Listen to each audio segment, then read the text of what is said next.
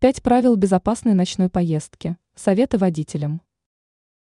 Автомобилистам нужно соблюдать осторожность всегда. Но особенно в темное время суток. Дело в том, что именно вечером и ночью водитель сталкивается с необходимостью осуществлять дополнительные действия.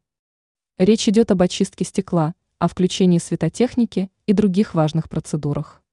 Итак, какие правила должен соблюдать автовладелец, чтобы ночная поездка не была сопряжена с опасностями. Вернуть чистоту лобовому стеклу. Обязательно протрите лобовуху перед тем, как отправиться в путь на машине в темное время суток. Процедура имеет огромное значение. Даже в том случае, если стекло кажется чистым. Возможно, перед поездкой пятна на стеклянной поверхности не видны. Однако, если их не убрать заранее, они проявятся и будут создавать блики, при свете фар встречных транспортных средств. Настроить зеркало заднего вида. Перед началом поездки не забудьте перевести зеркало заднего вида в ночной режим. Для этого достаточно опустить находящийся внизу рычажок. В итоге зеркало окажется под нужным углом.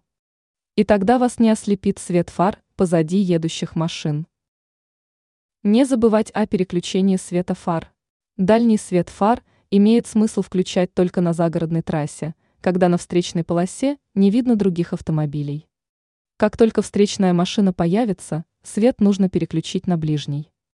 Сделать это необходимо и перед въездом в город. Помнить о восприятии скорости и расстояний. В темное время суток водителям кажется, что машины едут медленнее. Кроме того, возникает ощущение, что расстояние до других транспортных средств довольно большое. Помните об этих оптических иллюзиях и действуйте осторожно, чтобы не попасть в аварию.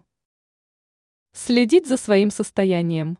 Если раньше водитель по ночам спал, а сейчас вынужден находиться за рулем, то ему надо следить за своим состоянием. Чувствуете, что хочется спать?